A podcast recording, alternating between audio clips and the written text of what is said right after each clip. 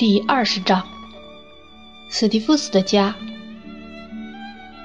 八点时，女侍者敲我的房门，向我报告说刮脸用的水放在门外。我深深痛苦地感到，我没用那东西的需要，便在床上涨红了脸。我怀疑他在报告时也在笑。由于心存猜疑。我在穿衣时毫不苦恼。我还发现，我下去吃早餐时，在楼梯上从他身边经过。由于那猜疑，我竟又平添了一种暗中负疚的神情。的确，我非常敏锐地感受到我比自己渴望的年轻些。因此，在那种自卑的心态下，我竟不能下决心从他身旁走过。看见他拿把扫帚在那里，我就一个劲儿看窗外那座骑在马上的查理铜像。由于被一片纷乱的出租马车包围中，又兼在一片细雨和一层浓雾笼罩下，铜像一点儿也不神气。我就这么看呀，一直看到侍者来提醒我，说有位先生正在等我。我不是在咖啡室里发现斯蒂夫斯的，他在一间舒适的密室中等我。那屋里挂着红窗帘，铺土耳其地毯，火炉烧得旺旺的。铺了干净桌布的桌上摆有精美的早餐，还是热腾腾的呢。餐具柜上的小圆镜把房间、火炉、早餐、斯蒂夫斯和其他一切尽映照在其中。一开始我还有些拘谨，因为斯蒂夫斯那么冷静高雅，在一切方面都高我几筹。可他对我从容的照顾，很快使我不再拘谨害羞，而非常惬意自在。他在金十字旅馆造成的变化，令我赞叹不已。我无法把我昨天经受的沉闷孤单。和今天早上的安逸及享受相比较，那个茶房的不敬已不复存在，好像他从没那样过一样。我可以说，他用苦行者的态度来伺候我们。喏，科波菲尔。房里只有我们时，斯蒂夫斯说：“我很愿意听听你打算做什么，你要去哪儿。”以及有关你的一切，我觉得你就像我的财宝一样。发现他对我依然那样感兴趣，我高兴的脸都红了。我告诉他，我姨奶奶怎样建议我进行一次小小旅行，以及我要去什么地方。那么你既不忙，斯蒂夫斯说道，和我一起去海盖特。在我家住一两天吧，你一定会喜欢我母亲，她喜欢夸我，也喜欢谈论我。不过你会原谅她的，她也一定会喜欢你。我希望一切如你说的那样，我微笑着答道。啊，斯蒂夫斯说，但凡喜欢我的人，他都会喜欢，这是绝对的。这么说来，我相信我就会得宠了，我说道。好，斯蒂夫斯说道。来加以证明吧，我们要观光两个小时，带你这么一个新角儿去观光，很开心的，科波菲尔。然后我们乘马车去海盖特。我几乎以为我是在做梦。以为我马上要在四十四号房里醒来，又要面对咖啡室里那个孤零零的座位和那不敬的侍者了。我给姨奶奶写信，告诉她我有幸碰到了我喜欢的老同学，还告诉她我接受了她的邀请。写完信后，我们坐着出租马车到外面闲逛，看了一通活动画和一些风景。又到博物馆中走了一遭。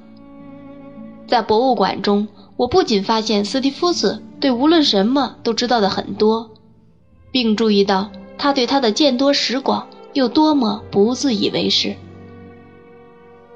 你要在大学里得到很高的学位了，斯蒂夫斯，我说道。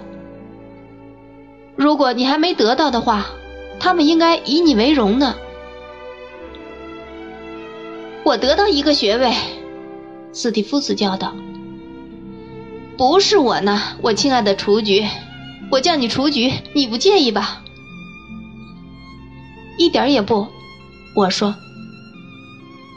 你真是个好人，我亲爱的雏菊。斯蒂夫斯笑着说道。我毫无显示张扬自己的想法或志向，我为自己做的够多了。我觉得我现在这样子也够郁的了。但是名誉，我开始想说，你这可笑的雏菊。斯蒂夫斯更诚恳地笑道：“为什么我要劳神让那些蠢家伙仰头看我呢？让他们去仰望别的什么人吧。”名誉是为那号家伙准备的，等那些家伙去得好了。我很不好意思，因为我竟这么荒谬。于是我想换个话题。这并不难，因为斯蒂夫斯一向都可以由着他那自得安逸的天性，从一个话题转向另一个话题的。观光以后就吃饭，短短的冬日。一下就过去了。当马车把我们载到海盖特山顶一所古老的砖房前时，暮色已降临了。我们下车时，一个上了年纪的妇女站在门前。她称斯蒂夫斯为我最亲爱的詹姆士，并搂住他。这妇人气质高雅，脸也很漂亮。斯蒂夫斯介绍，这妇人是他的母亲。他很威仪地向我表示了欢迎。这是一幢老式住宅，有世家风范，很安静整齐。从我的卧室窗口可把伦敦尽收眼底，那城市就像一团气雾一样悬浮在远处。从那团气雾里透出点点闪烁的灯火。更衣时，我仅来得及看看那些结实的家具。那些装了框架的手工，还有一些蜡笔肖像画，上面的女人在头发上和筋骨硬衬上都补了粉。当刚生着的火炉噼啪作响，冒出热气时，这些女人在墙上若隐若现。这时，我也被请去用饭了。餐厅中还有个女人，个头不高。肤色很黑，看上去有些别扭，但仍还俊俏。我所以被这女人吸引，也许因为见到她，我感到有点意外；亦或我正坐在她对面；或由于她身上实在有什么令人注意处。她头发黑黑的，黑黑的眼睛神色锐利，人很瘦，嘴唇上有一道疤痕。这是一道很旧的疤痕了，我应当叫它缝痕，因为他并没有变色，而且早已痊愈了多年。这道疤痕切过他的嘴，直切向下颏，而现在由于隔着桌子，已经不太看得清了，只有上嘴唇部分除外，而这一部分也有点变形。我心中判断，他约三十岁左右，而且很愿意嫁人了。她有点像残花败柳，就像一座很久以前就招租了的房子。但是，正如我先前说过的，她还有些地方仍俊俏。她那么瘦，似乎是因为被她心头有一种耗时的火烤干的。这火在她那令人生畏的眼睛里。找到喷射口。她被介绍为达特尔小姐，而斯蒂夫子和他的母亲都称他为罗莎。我发现他住在这儿。多年来做斯蒂夫子夫人的女伴儿。我感到他从不直截了当说出他的心里话，而是一个劲儿的暗示。他暗示的越多，那意思就越不清楚。比方说吧，斯蒂夫子夫人与其说是认真，不如说是开玩笑的说，他怕他儿子在大学里过着很荒唐的生活。而达特尔小姐就插进来说：“啊，真的？你知道我很无知的，我只是请教，可是不是总是那样呢？我认为，都认为那种生活是，是不是？那是一种非常严肃的职业施行的教育。如果你说的是他的话，罗莎。”斯蒂夫斯太太多少有点冷淡的答道。哦，不错，的确这样。达特尔小姐紧接着说道：“不过，到底是不是那样呢？如果我说错了，还希望有人来纠正。真的是不是那样的呢？真的是什么样？”斯蒂夫斯夫人说道。“哦，你是说，不是那样的？”达特尔小姐紧接着说。行了，我听了高兴极了。喏，我知道怎么做好了。多请教的好处就是这样。关于那种生活，我再也不许人当我面说那是挥霍呀、放荡呀或这类话了。你会正确的，斯蒂夫斯夫人说道。我儿子的导师是一个方正的人。如果我不绝对信任我儿子。我应当信任他。你应当，达特尔小姐说道：“天哪，方正，他方正吗？真正的方正是吗？”“是的，我相信是这样的。”斯蒂夫斯夫人说道。“多好呀！”达特尔小姐说道，“多让人放心呀！”真的方正吗？那么他不是的。当然，他要是真的方正，就不会不是的了。嘿，现在我对他很乐观了。你想象不出，却知他是真正方正了。我是多么器重他呀！对每个提问的意见，对说完后被人反对的每一件事做的更正，他都用这种暗示表示。有时，他甚至和斯蒂夫斯发生冲突，我花了好大力气也不能佯装不知。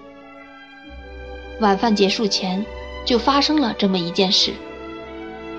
斯蒂夫斯夫人向我谈及去萨福克的意图，我信口便说，如果斯蒂夫斯能和我去那儿，我会多高兴。我对斯蒂夫斯解释道：“我是去看望我的老保姆。”还看望皮果提先生一家，我顺便又提醒他在学校时见过的那个船夫。哦，那个痛快爽直的家伙，斯蒂夫斯说道。他有个儿子，是不是？不，那是他的侄儿，可他把他认作儿子了。我答道。他还有一个很好看的外甥女，他把她认作女儿。总之，在他的房子里住满了蒙受着他的恩惠和仁慈的人，你一定会很乐意见识那一大家人的。我会吗？斯蒂夫斯答道。嘿，我想我会的。我应该想想该怎么办。别说和雏菊你一起旅行有多快活了，就是和那种人一起，成为他们中一员，这趟旅行也值。由于有了新的希望而快乐，我的心也跳了起来。可他说到那种人时，用了那种口气，一直目光锐利监视着我们的达特尔小姐又插进来说话了。哦，不过，真的吗？一定告诉我，他们是吗？他说道。他们是什么？谁是什么？斯蒂夫斯问道：“那些人呢？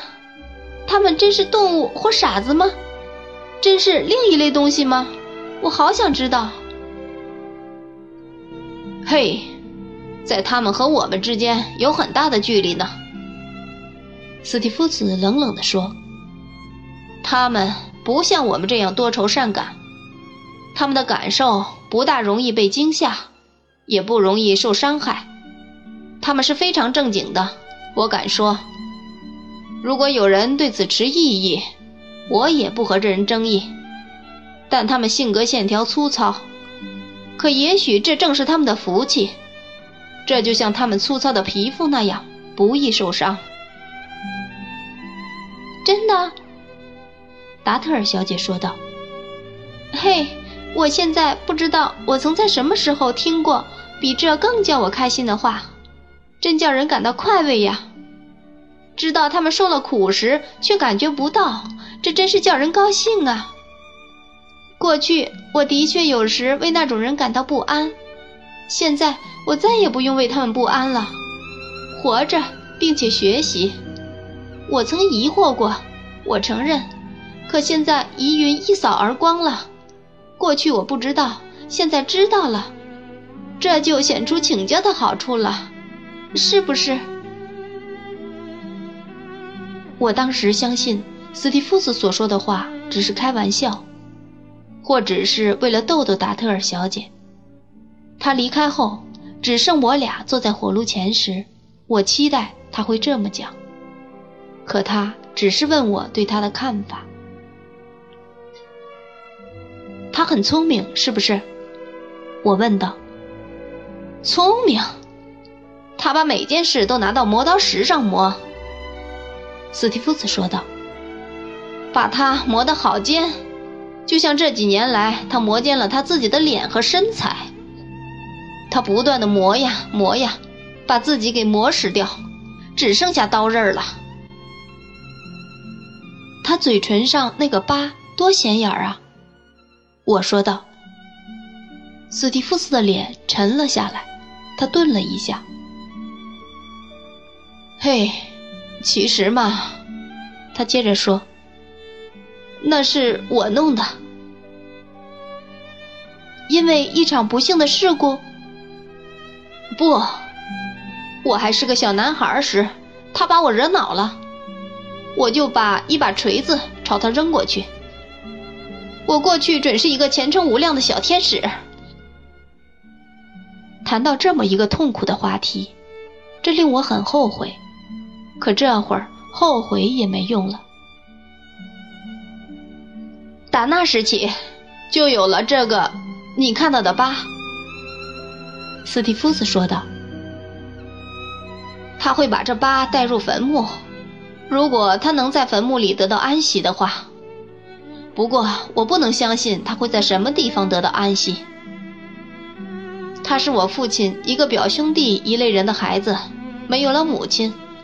后来他父亲也死了，那时已双居的家母就把他接来做女伴儿。他本来已有两千镑，再加上每年的利息，这就是你想知道的罗莎·达特尔小姐的历史。无疑，他对你像兄弟那么爱着。哼，斯蒂夫斯望着火答道：“有些做兄弟的不愿被爱的太过分，有的爱……算了，还是喝酒吧，科波菲尔。我们要为你而祝福田野里的雏菊，也为我，使我更感惭愧，祝福山谷里。”不劳碌奔忙的百合花。他兴冲冲地说这几句话，这时曾浮现在他脸上的那种含愁意的微笑消失了，他又和以往那样坦率迷人了。